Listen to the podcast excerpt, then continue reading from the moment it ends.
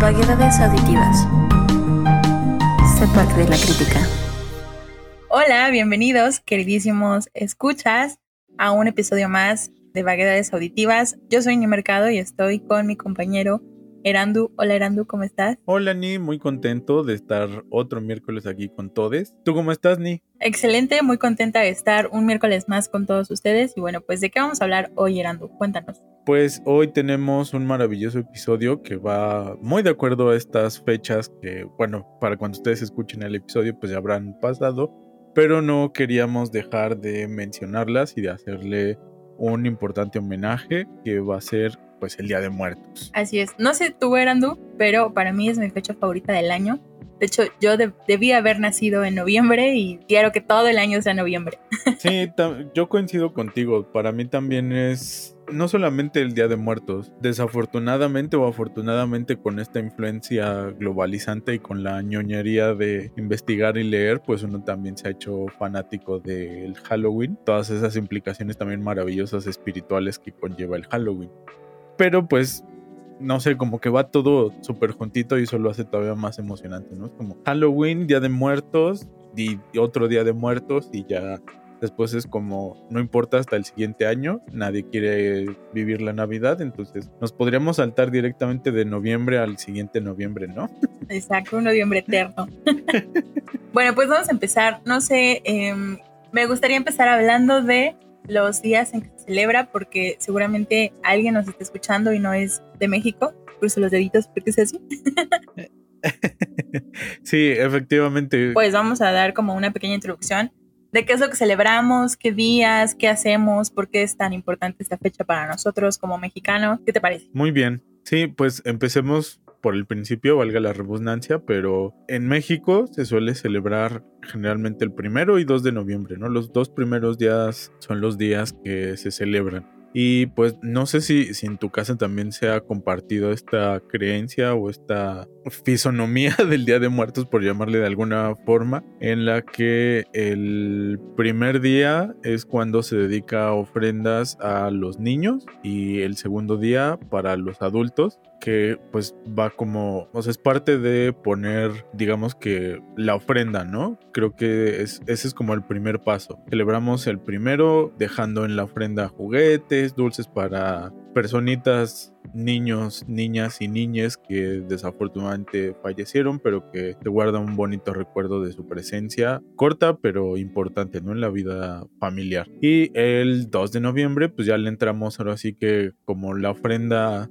y como todos los memes que han salido, ¿no? Ya ahí ya puedes dejar el tequila, el whisky, la chela, la sopa maruchan para que lleguen nuestras calaveritas de, de, nuestros antepasados a darse un atascón de, Día de Muertos, ¿no? Sí, em, en mi familia como que se sigue más esta tradición eh, católica del primero celebrar a todos los santos y el dos el Día de Muertos y desde el 30, 31 ya se empiezan como a preparar las cosas, a listarlas y, este, y así, manazo al que se atreva a tocar algo de la ofrenda porque eso es así como intocable hasta que pase el 2 de, noviembre. Sí, exacto. Y de hecho, una cosa también como importante de que me gustaría mencionar es que no en todas partes de México se celebra de la misma forma, ¿no? Y de hecho creo que incluso ya, ya más pegado hacia la frontera con Estados Unidos tiende a ser un poco menos importante y trascendente el Día de Muertos como tal, porque me parece que es una costumbre muy de nuestro altiplano central, o sea, es una costumbre más nahuatleca por llamarle de alguna forma, es decir, que tiene sus orígenes en ciertas civilizaciones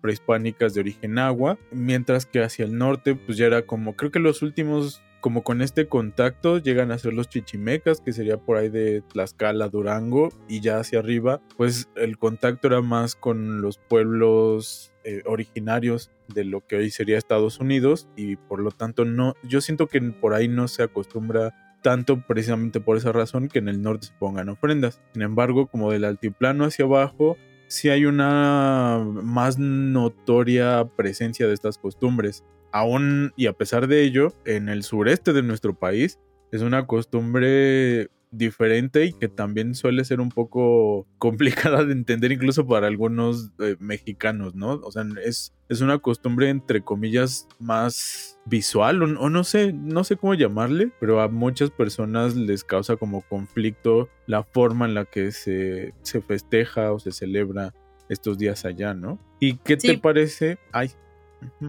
No, es que me parece que en el sur lo que acostumbran mucho es ir a limpiar los huesos, ¿no? Sacarlos, eh, limpiarlos, darles como, como, como un volver a acomodarlos de manera como muy solemne y, y, regresarlos a su lugar. Sí, un, una parte de las creencias en el sureste es que después de que pasa el primer año, la, el alma o el, o el espíritu del ser querido se ha transformado como en parte de los santos, ¿no? En una especie de, santitos.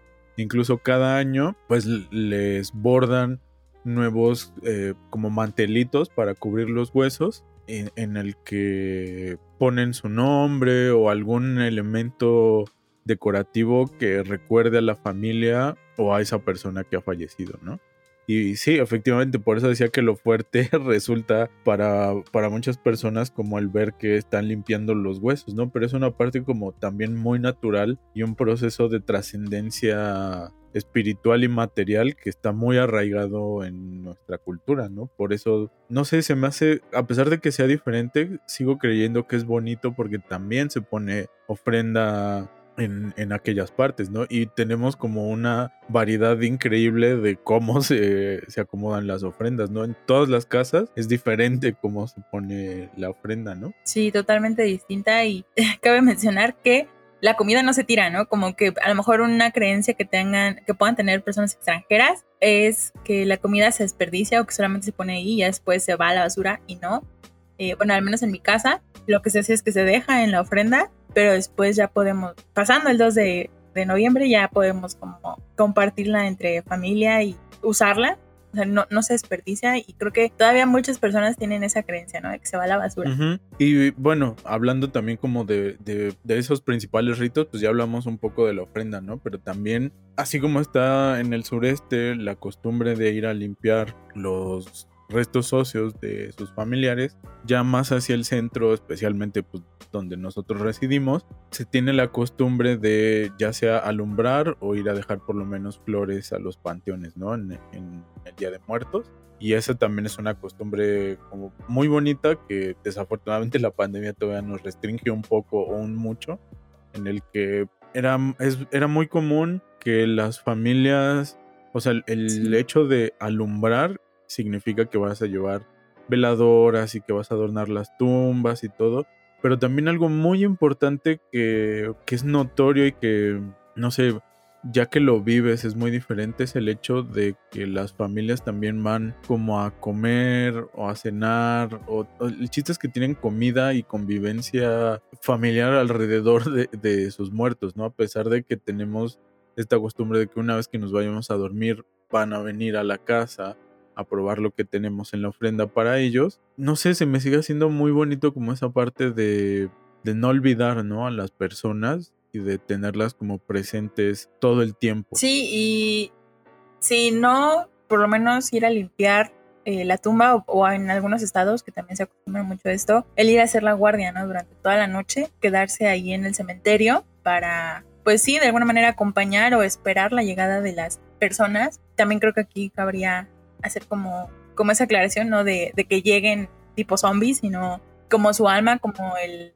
como esa, como hacer esa memoria de, de la persona y, y, pues al final de cuentas se, se, convierte en algo como comunitario, ¿no? O sea, no, no se va una sola familia al cementerio, sino están un grupo de personas en diversas tumbas repartidos y que, pues como tú decías, se ponen a convivir, a compartir alimentos, pero sino también a lo mejor a rezar o a platicar sobre las memorias de sus difuntos. Y creo que eso es algo muy importante, ¿no? Porque al final de cuentas no olvidas a la persona, se mantiene viva su memoria y además se, empieza a generar esa cuestión de, ¿cómo decirlo?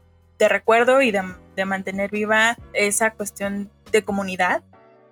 Sí, ¿no? Como, como la perpetuidad de la persona, o sea, como el no olvidar tampoco tus orígenes y de dónde vienes. Creo que esa es una parte fundamental de, muchos de estos rituales. Y ya hablando como propiamente de la ofrenda, creo que una pregunta muy común para quienes no son de México, quienes no acostumbran llevar a cabo esta, esta parte es como, no sé a mí si, si mis amigos que tengo de, de fuera de México sí suelen preguntar, ¿no? Como el o sea, ¿por qué ponen comida? Y tiene pues una implicación que también se me hace muy, muy linda. No sé tú qué opinas, ni, pero esa parte de poner la comida favorita de las personas que partieron y que fallecieron. No sé, creo que es un vínculo y que habla de, de la cercanía y del reflejo y la importancia que tiene la comida en nuestra cultura, ¿no? Ya, ya hicimos como un episodio también específicamente sobre, sobre la comida y creo que va a ser muy importante, me gustaría que tú pudieras rescatar y por ahí platicarnos, tú qué implicaciones le encuentras al poner comida, al, poner tu ofrenda en, casa. Yo creo que como mexicanos le damos muchísima importancia a la comida. Ahorita lo pensaba. Y por ejemplo, ¿no? Cuando, cuando ocurre un nacimiento, ¿qué es lo que hacen en el bautizo? Pues hacerle su molito al bebé, ¿no? O sea, entre todos compartir con, bueno, no al bebé porque el bebé todavía no come, ¿no? sí, pero entre todos compartir, o sea, como esa alegría de, que nació el bebé, de que a lo mejor, no sé, este, está bien, de que sí se pudo concretar el nacimiento. Y entonces, pues toda la familia comparte esa alegría comiendo mole, ¿no? De igual manera en cualquier otra fiesta, por ejemplo en las bodas, ¿no? la alegría de esa unión, de que dos familias se juntaron y también de las grandes comilonas, ¿no? De los 15 años, todas esas fiestas, e incluso, ¿no? También cuando cuando hay una muerte. Bueno, hasta un simple cumpleaños, ¿no? Claro, si no, si no es, no es cumpleaños, si no hay pastel, ¿no? Entonces, incluso en la muerte. O torta para quienes nos escuchen fuera. Ajá. incluso en la muerte hay comida, ¿no? Por ejemplo, este, para los que acostumbran realizar el, el novenario, que es un rezo de, durante nueve días por la persona fallecida, pues al final del rezo, como agradecimiento a las personas, lo que haces es ofrecerles por lo menos pan y café. Entonces, pues al final de cuentas, la, la, la comida acompaña al mexicano durante el tiempo. Incluso cuando tú recibes a alguien en tu casa, es descortés, es algo visto mal el no ofrecerles agua y algo de comer. Algo de... Aunque no tengas Ah, ah, un taquito, cómete un taquito, hijo. Ajá, o sea, aunque sea algo muy improvisado, pero no puedes dejar que tus visitantes se vayan sin esa oferta, ¿no? Sin, sin darle. Entonces, la comida es algo muy importante y por lo tanto, pues también se va a ver reflejada en este recuerdo, en esta memoria. Y porque al final de cuentas estamos, como decía, recordando a la persona y cómo la recordamos, pues a lo mejor con lo que le gustaba, y a partir de ahí, a partir de la comida, creo que se van eh, desarrollando otros recuerdos, como de, ay, ¿te acuerdas que él cantaba esta canción o que a él le gustaba hacer esto? Y de ahí se va como toda una cadena de recuerdos, ¿no? Sí, y... Mantener viva la memoria. Exactamente. Y que además, bueno, no sé, a mí me venía a la mente escuchándote sobre la importancia de la comida. No solamente en ese nivel de, fiestas como excepcionales, ¿no? Sino el, el hecho de pensar como en tu comida favorita como parte de tu convivencia diaria, ¿no? Que creo que esa es una parte que se ve muy, muy proyectada y muy reflejada en, en, la ofrenda, ¿no? En el hecho de poner, porque no es solamente la comida, ¿no? O sea, tenemos como ese ritual de, si tu abuelito era de esos eh, abuelitos viejitos que fumaban como chimenea, pues le dejabas ahí, yo me acuerdo mucho que, que mi mamá antes buscaba específicamente la cajita de faritos para dejarla en, en, la ofrenda, ¿no? Digo, mi papá con, con uno de mis tíos de, de Michoacán. Entonces, creo que, que, también va por ahí como en esa reconstrucción o el no olvidarte de esos detalles que siempre decimos que son pequeños detalles, pero que creo que forman o formaron parte de la personalidad de esas personas, ¿no? Y que es una forma en la que solemos pensar y agradecer la, la compañía por poco o mucho tiempo que tuvimos de esos seres, ¿no? En, en nuestra vida. Y que además, así como dices, creo que también la comida es un vehículo de convivencia en general en casi todas las partes del mundo. Es un vehículo de convivencia inigualable, ¿no? O sea, creo que no, creo que hay, no hay mejor reunión que hacer una comida, ¿no? Para quien sea. O sea, el, simple hecho de, de reunirte para comer ya sabes que no implica solamente ir a comer, ¿no? No es como que vayas, te sientes y solamente se vean comer, ¿no? Implica, vamos a, como, como cada miércoles hacemos aquí, vamos a echar chalcito, ¿no? Vamos a echar chismecito y vamos a platicar. Y creo que por ahí la comida es, es esa, como ese imaginario colectivo del mexicano de ojalá pudieras regresar a echar chalcito un ratito con nosotros, ¿no? Porque te extrañamos o porque nos haces eh, mucha falta. Y es importante como pues mantener ese, ese recuerdo, ¿no? De las personas que, que van falleciendo a lo largo de la vida, que no lo podemos evitar. Y que también en cierta forma nos ayuda un poco a lidiar con, con su ausencia, ¿no? Sí, porque es, es esa cuestión de nos reunimos en tu honor, ¿no? Nos reunimos en tu recuerdo. Y también algo que es bien importante mencionar para nuestros amigos que no son de este país es que no nos alegramos o no festejamos que la persona haya muerto, ¿no? Que no nos alegramos porque la persona ya no está, sino por el contrario, reconocer que todos vamos para allá, que pues es algo natural de la vida, pero que realizamos esa alegría de lo que vivió, de lo que estuvo con nosotros, de lo que pudimos compartir con esa persona y entonces esa es toda esa serie de recuerdos que de alguna manera se vuelven festivos, ¿no? Porque celebramos no la muerte, sino la vida que tuvo esa persona. El tiempo de vida, exactamente.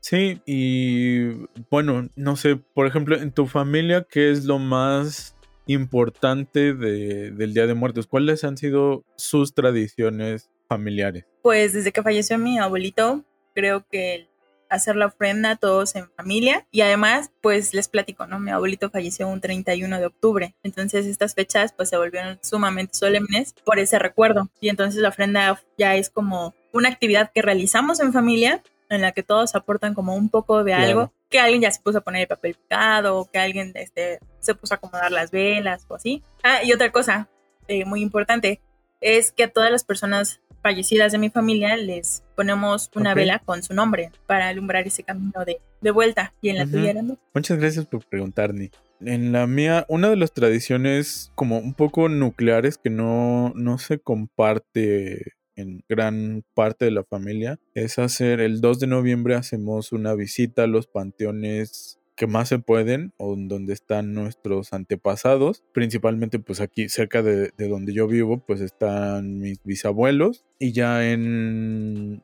en Ameca Meca, en el Estado de México, está la familia de mi abuelita que es que su origen está allá, pues está ahí el, en, en dos panteones diferentes. Entonces es una costumbre ya de hace muchísimos años, es el 2 de noviembre irnos con mi abuelita, con mi tía, con mis papás a los panteones y después ir a comer a un restaurante español, pero allá en Amecameca.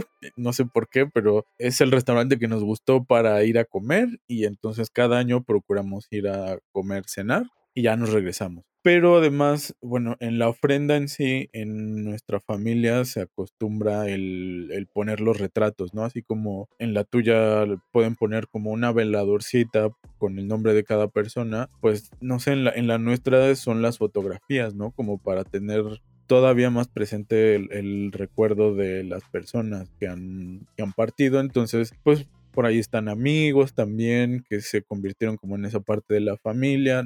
En general, la ofrenda de, de, nosotros como familia nuclear se compone como de, de familia sanguínea y de familia acogida, ¿no? Entonces, pues ahí están los amigos que se han ido antes, la familia, mis abuelos, eh, etcétera, etcétera, ¿no? Y creo que la otra costumbre muy curioso es que mi abuelita encontró un pan, no me acuerdo si es de, si es como de Tlaxcala o cómo se le llama.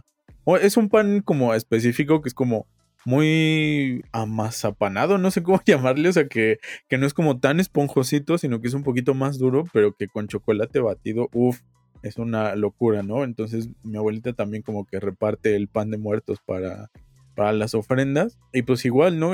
esa costumbre también, pues sí, creo que esa sí es más compartida entre muchas familias, como de lo que está en la ofrenda no se puede comer hasta que se va a levantar la ofrenda, ¿no? O sea, no, no se puede porque está esa costumbre de que las personas o las almas o sus espíritus o su recuerdo va a llegar y va a probar las cosas. Y de hecho, por ejemplo, hay lugares que, por ejemplo, en, en Pátzcuaro, si no me equivoco, se piensa o se tiene la creencia de que se deja fruta y al día siguiente, cuando ya llegaron las ánimas de, de, los antepasados, la fruta ya no sabe. Como el, el, consenso general es como sabes que vino tu familiar porque la fruta ya no sabe, ¿no? Porque el molito tiene un sabor más como me, esto no sabe igual, ¿no? Entonces es como que el espíritu se lleva el espíritu de la comida y solo te deja ahí el cuerpo, ¿no? Vamos, como, como en ese aspecto muy extraño que juega con estas creencias o con nuestra,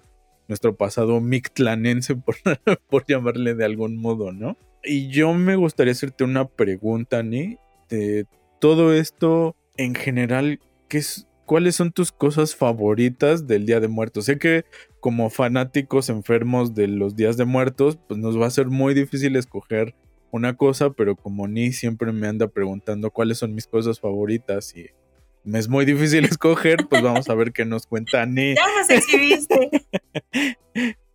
a ver, cuéntanos, Ni. Sí, pues, pues mira, así creo que, que sí son muchas cosas favoritas de noviembre, pero creo que sin duda el olor el olor característico de México cuando es noviembre es único, así, sí. inigualable porque huele a frío, pero también huele a flor de cempasúchil y a cositas calientes y a ese, a ese calor como familiar, ¿no? De, de que son días de guardar, pero no, no porque te lo mande la religión o no porque te lo mande este, alguna costumbre, ¿no? Sí, porque además eso es muy curioso, ¿no? Que, que es como una combinación, es un, creo que es la muestra más grande y casi perfecta de lo que sí. es el sincretismo. Pero ya, perdón. No, pues es que precisamente eso, y, y, son días de guardar, pero días de, de guardar en el sentido de que haces una introspección, guardas ese recuerdo, este, a lo mejor, pues ese luto, ¿no? Para las personas que acaban de fallecer hace poquito, pero también esa, ese confort de, de, que regresan, de que te visitan. Entonces, no sé cómo explicarlo, pero noviembre huele súper especial. A mí me encanta el olor de noviembre. Sí, sobre todo de esos primeros tres días. Yo coincido contigo. Ahí sí creo que podría decir que no solamente el olor, el olor y la vista de, de México es muy diferente. Yo agregaría además de, de, todo eso precioso que ya acabas de decir, el, el olor a copal también es como muy significativo del Día de Muertos, que es una resina que se extrae de, de los árboles o, del, o es una resina mineral, no me acuerdo. No tengo aquí el dato preciso, pero es muy particular, ¿no? Que se combina ese aroma. Yo, por ejemplo, que, que ahorita que ya estamos grabando, vengo casi recién de haber ido por muchas o algunas cosas que nos faltaban para la ofrenda yo venía cargando el, el, ramito de cempasúchil y entonces todavía en mis manitas huele a cempasúchil y es como, ay, qué rico huele, ¿no? Y otra costumbre que a mí se me hace de lo más hermoso y de lo más bonito es también la costumbre de salir a pedir calaverita. Esa es otra de mis cosas favoritas. Y no solamente por el hecho de salir a pedir dulces, ¿no? Que, que además ha ido como evolucionando y cambiando, pero en general creo que tenemos también como esa costumbre de no solamente dan, te dan dulces, ¿no? También hay familias que te ofrecen frutas, que esa sí está permitido sacar de la ofrenda en algunas familias para dar o sea que solamente la fruta de la ofrenda se puede ofrecer para dar como calaverita, ¿no? Porque están, bueno, una costumbre que se tiene al menos aquí en donde yo vivo, en Xochimilco, es que se tiene que cantar la, la pedida de calaverita, ¿no? Entonces, eh, dentro de ese cántico se reza como en, en súper rápido, como ahora que ya le puedes poner al WhatsApp para que se reproduzca muy rápido el Padre Nuestro y una Ave María se reza así como en friega de todos los niños porque pues vas en cada casa y vas, ahí, ahí viene otra vez el rosario. ¿no? Y ahí viene otra vez el Padre Nuestro. Entonces es, es, muy chistoso porque se combina esa parte como de rimas y de, de, coplas, no sé cómo llamarle, ¿no? De, de, esta cosa muy extraña. No sé si, si donde tú vivas también te aparte de esa costumbre o se cante igual, pero... Eh, no sé, a mí se me hace muy peculiar que... O sea, sí he descubierto que hay partes de la ciudad en, en que solamente van... Tocan a las casas y es como... ¿me das mi calaverita? Y para mí es como, no, así no se pide calaverita, ¿eh? Por favor.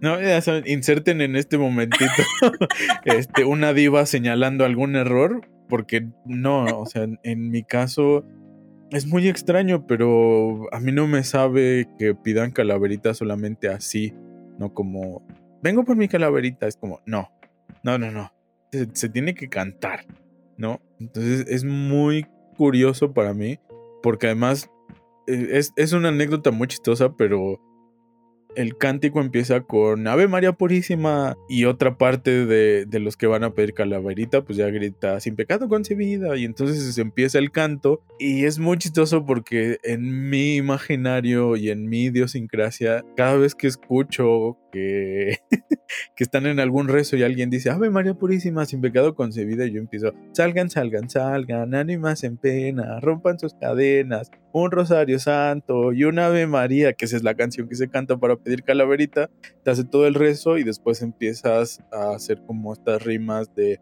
ahí viene la chilindrina a buscar su mandarina y vas así juntando diferentes dichos y después se pide la calaverita diciendo no hay calaverita para las ánimas en pena, para las ánimas benditas o algo así. Y entonces ya salen las familias y ya te entregan lo que te van a, regalar de, calaverita, ¿no? Y esa costumbre es muy bonita para mí. O sea, yo soy un, ateo empedernido o un agnóstico o algo así muy extraño. Pero esa costumbre es, es algo que, que, que atesoro mucho, ¿no? Porque aprendí a hacerlo desde niño y que además, por ejemplo, eh, se supone que en, en, el día primero salen como solamente los niños, entre comillas, a pedir calaverita, y el 2 de noviembre salen los niños y los adultos todos juntos a pedir calaverita, entonces te puedes encontrar, no sé, familias muy grandes en donde se juntan los primos, los tíos, los abuelitos, y salen todos a pedir calaverita. Y eso, eso es una costumbre también como muy bonita de, compartir y no sé, o sea, estoy seguro que no se hace ni en todas partes de, de la ciudad o del altiplano central, pero cada vez que yo veo o que escucho cómo van pidiendo calaverita, a mí me sigue emocionando y me sigo, me sigo sintiendo como con ganas de, ay, déjenme ir por mi disfraz y yo me uno con ustedes, compañeros, compañeros de calaverita.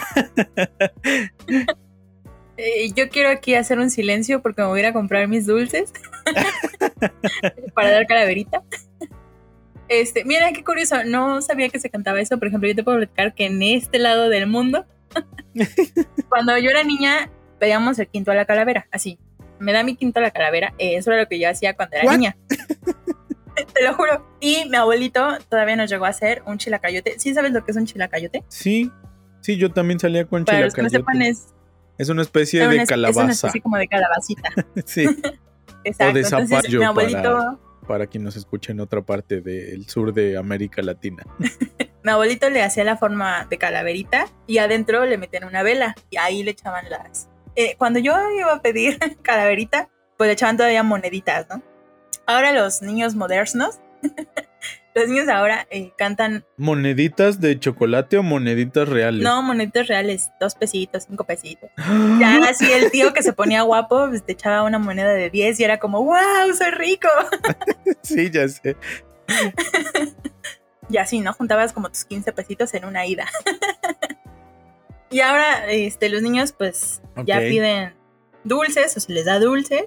Este, y cantan, mi calaverita tiene hambre, mucha hambre que hay un dulce por ahí. No se escondan que ya los vi.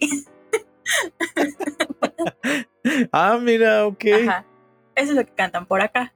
mira, pues no, acá sí es un poquito más largo y por eso, o sea, aquí se, se tiene como más la costumbre igual de regalar fruta y dulcecillos. Y no sé, yo salía con mis amigas de la primaria y, y regresábamos como con bolsas de mandado, esas de este, de costal llenas de fruta. Y digo, o sea, nos lo repartíamos, Ajá. ¿no? Y todo, pero no sé, no era como tan importante el, el que te dieran, sino el, el, disfrutar, ir disfrazado y pidiendo calaverita y, y, todo, ¿no? Y que además también era muy curioso porque había familias que a lo mejor no salían a pedir ellos calaverita, pero que hacían y disfrazaban literalmente toda su casa para recibir a las familias que van a, a, pedir calaverita. Entonces, esa es otra cosa que también, híjole, es de lo más bonito porque podías entrar a casas en donde a lo mejor lo único que tenían era una ofrenda larguísima o una ofrenda, pero todo el camino iba iluminado con velitas y con todo el camino de cempasúchil. Y, y entrar a esa casa o a esas casas y que te compartan, ¿no? De, de, su comida, de todo. Creo que también habla de esa parte como muy mexicana de, de, de compartir, ¿no? Y que, no sé, de niño además, no sé tú cómo lo vivías, pero pero era muy extraño el, sales de noche con tus amigues a pedir calaverita en diferentes casas y muchas veces era como pues ya, ya es época otoñal invernal, ¿no? Y de repente era como en, ves a todos los niños caminando, pero pues van como antes de llegar a las casas enchamarrados porque ya hace frío. Muchas veces los disfraces son de telas súper delgaditas, ¿no? Entonces había veces que había que salir con chamarrita porque si no, no te daba para, para aguantar toda la noche. Y era muy particular porque además te podías, o sea, es la costumbre de te paras también en las tienditas de la esquina o en cualquier lugar, en una papelería, en donde sea, y puedes pedir calaverita. Y de hecho también hay como un cántico para reclamar porque no te dieron calaverita, ¿no? Y entonces era como que se marcaban las casas este, como tacañas o codas, ¿no? De, de, que no compartían calaverita con los niños. Pero sí, a, a, mí eso es, yo creo que esas son mis dos cosas favoritas de estos tiempos, o sea, el, el ambiente que se crea alrededor y que además hay algo muy, muy peculiar que me llamó la atención porque el, fin de semana pude salir con una amiga a echar chalcito a gusto y, chismecito. Y fuimos a una parte de la ciudad como en la zona como medio céntrica. Y está llena de güeritos gringos o, de otras partes del mundo. Y nos llama mucho la atención la forma en la que también se hace como... O sea, que ellos van súper emocionados con sus eh, eh, maquillaje de, de Katrina, ¿no? Y es como, o sea, ella y yo íbamos como, me. O sea, era 31, ¿no? Para nosotros todavía no es Día de Muertos. Pero, pero el hecho de ver como esa. Esas ganas de, de hacerlo parte de tu costumbre. Es algo que. que me llama mucho la atención. Porque igual, por ejemplo, mi hermana que se fue a vivir al extranjero. Es una de las cosas que más extraña, ¿no? O sea, ya lo hace como en su propia versión y con los propios medios, pero además a mí todo se me hace un poco, o sea, choca con mi historia de vida, porque como ella vive en Argentina, en el cono sur, ya es primavera, entonces hace calor, ¿no? Y, estoy acostumbrado que pues el Día de Muertos es para, es como eh, el, el, banderazo inicial para la temporada de chopear pancito con café o con chocolate batido. Y es como, o sea, con sus 35, 40 grados, yo creo que lo que menos quiere es un pancito con chocolate caliente, ¿no? En, la noche. Y bueno, eso como en, anécdotas eh, personales, pero ahorita que te escuchaba, también me gustaría, y espero que no suene como demasiado entrometido, pero ¿qué, ¿qué, es la parte que también se te hace como más dura, entre comillas, de, de estar montando todo nuestro preparativo de, Día de mm. Muertos en la frente. Duro. Pues yo creo que el volver a vivir como todo ese proceso de, de la enfermedad de mi abuelito y, y recordar como esos momentos, él falleció hace siete años. Entonces, de alguna manera lo siento todavía muy reciente y es muy feo. Este, como volver a vivir toda esa experiencia, este, porque pues lo recuerdas, ¿no? Y, y, es, es duro en el sentido de, pues como tú mencionabas, el ir al panteón y, y todos estos recuerdos que de alguna manera son como muy nostálgicos de cuando nos hacía nuestro chilacayote, cuando, cuando salíamos con él a, a pedir quinto a la calavera. pues también, obviamente, ese, ese recuerdo se guarda con mucho cariño, pero también llega un punto en el que cala, ¿no? En que dices, ah, qué otra cosa. Yo creo que también el, el pensar, ¿no? ¿Qué va a pasar cuando me falle, cuando me falte algo? Claro. Que, pues, al, al, al final de cuentas te das, ves que, pues, el tiempo pasa eh, y que a lo mejor te puedes, el siguiente año puedes estarle haciendo la ofrenda para alguien que quiere Ujú. mucho, que está contigo en ese momento. Creo que es también como un poco preocupante y quizá duro, ¿no? Porque pues lo tienes que asimilar y es como, Ujú. pues hay que vivir la vida al máximo. Disfrutar a las personas ahorita, que están contigo.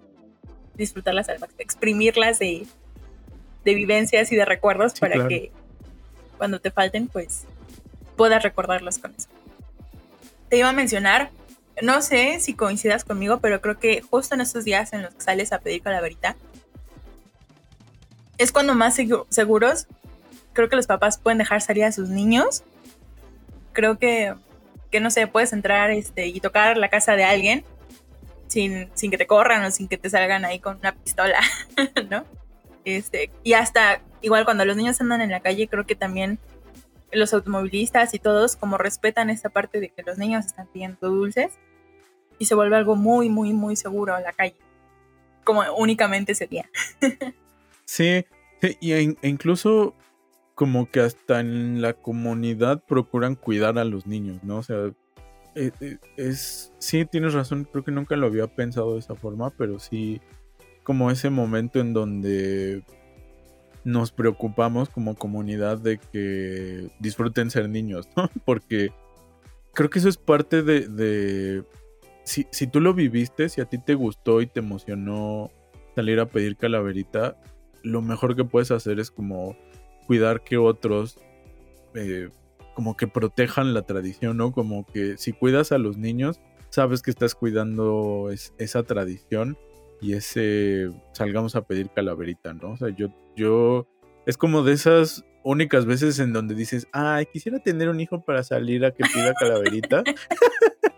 y disfrazarlo de esto y de esto otro y así, ¿no? Entonces creo que no sé, un poco va por ahí, pero, pero sí es, muy bonito también eso que mencionas, ¿no? Es como que la comunidad en general se pone muy a conciencia de este es el día para los, este es un día especial para los niños y no sé tú, pero yo, yo a veces siento que incluso es eh, como ceremonialmente más importante que el día de la niñez. O sea, siento que Día de Muertos es como más, más eh, como que es el, el, día también de tener permiso para volver a ser niño un poquito si, si te disfrazas, si arreglas tu casa para asustar a tu familia o a quienes van a pedir calaverita, porque también había como de esas casas que arreglan para asustar, ¿no? Y que Ajá. estaba el típico papá y que se escondía detrás de una puerta y salía, niños, bienvenidos, y te pegaba un susto que te cagabas de miedo, pero que era como, ay, pero es parte del día Ajá. y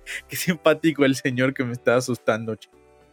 ¿No? Entonces, creo que, creo que esa, esa parte también es, es muy linda de reconocerlo, ¿no? De, creo que es un día para, como bien decías hace rato, no es, no es que celebremos la muerte, simplemente tratamos de alegrarnos un poquito de haber tenido la oportunidad de convivir con esas personas y todo lo que implica y creo que muchas veces es la única ocasión del año en donde te preocupas por qué le gustaba comer, tomar, consumir, ¿no? A, mi persona. Entonces, creo que esa es un, una enseñanza también muy linda, ¿no? Que es como no... Yo siento que no es ni celebrar la vida ni la muerte, sino el, el recordar el tiempo que pudiste compartir con esas personas y no olvidarlo, ¿no? Y, y hacerlo como en una cosa de pasa la voz a, a, las generaciones que van atrás de ti. En, en un ejemplo de, digo, si, si, quieres puede sonar como muy absurdo, pero por ejemplo, yo no conozco, yo no conozco a, ni conocí a quienes vamos a dejarle flores a, en Ameca Meca. Todo lo que conozco son por las historias que me cuenta mi abuelita Ajá. de cómo eran sus tíos o su abuelita, ¿no? Entonces, es muy extraño porque además o sea, yo, yo no puedo creer y yo creo que, que si llegan a fallecer mis papás o cuando fallezcan mis papás, yo, yo siento como, como que también va a ser parte de mi propia tradición ir a Meca e ir a seguir cuidando como esas, esas, esas tumbas. Y es una forma, y es, es muy extraño, ¿no? O sea, como o sea, si, lo ves como, como de lejos, puede sonar como, ¿y por qué? Si no la conociste, ¿para qué le llevas flores, no? ¿Para qué le vas a arreglar? Y es como... No estoy de acuerdo. O sea, entiendo tu punto, pero, pero no sé por qué. Ajá, ¿no? O sea, se vuelve como esa parte de, ir llevando tu legado, ¿no? Y tu historia de, no de vida, pero sí tu historia familiar, ¿no? Y creo que eso también se vuelve muy valioso porque en algún momento allá en Ameca está como este cerrito donde hasta arriba hay una iglesia que se llama el Sacromonte y donde se supone que estaba la tumba del bisabuelo. Pero tiene tantos años que ya solamente hay, cuando, va, cuando llegas hasta arriba, están todas las placas de las personas que están enterradas o que estuvieron enterradas ahí como se acostumbraba antes, en la, afuera de la iglesia, ¿no? O atrás de la iglesia pero ya no hemos encontrado la del abuelo. Entonces también es como se entre comillas se pierde, ¿no? Y, es como siento yo que a veces también es como recordar eh, e, el origen de tu familia y, las raíces y lo que lo que te hace ser quien eres, ¿no? O sea, como una historia familiar, no sé, a lo mejor puede sonar muy loco para personas que nos escuchen en otra parte del mundo. Bueno, yo te quería platicar. Este, igual, no sé, en algunos comercios, por ejemplo, me pasó en una ocasión ahí en Reforma por, por lo que antes era el Viana o ahora es un Coppel, no sé qué sea, pero ahí por el, por el Metro Revolución, este, había unos comercios y tenían una calaverita como de adorno y la mendiga calaverita levantaba la mano o luego dejan caer así una araña para que te espanten. Ah, sí, claro. y vas pasando por ahí y te sueltan la araña o te levanta la manita del muerto y ya te super espantas y todos se ríen. Y es como toda la calle o toda la banqueta de gente riéndose alrededor de ti. Y tienes que pasar con mucha vergüenza. Me han contado. Sí, este. Pero bueno, en resumidas cuentas, el Día de Muertos es una celebración muy importante y que, no sé, me gustaría pedirte, Nick, que hagas como una reflexión final sobre cómo es y qué es para ti tu día de muerte. Este, bueno, pues así, súper sencilla. Yo trato bien a mis sobrinos para que me hagan una buena ofrenda. este, pero, pero sí, es que es memoria, es recuerdo. Eh, por ejemplo, ¿no? También hay que mencionarlo, era algo que estaba pensando cuando te escuchaba, esta cuestión de que ya vemos ofrendas por todos lados, este, en las escuelas, en los parques, hasta en las tienditas, pero como a pesar de encontrar ofrendas en todos lados, cada ofrenda tiene su, su solemnidad y tiene su, su vínculo a alguien, ¿no? A lo mejor ni siquiera es alguien que conociste, puede ser a lo mejor algún famoso o algún alguna persona que no hay que ver las, ofrendas que le hacen a Pedro Infante, ¿no? en el panteón donde está enterrado.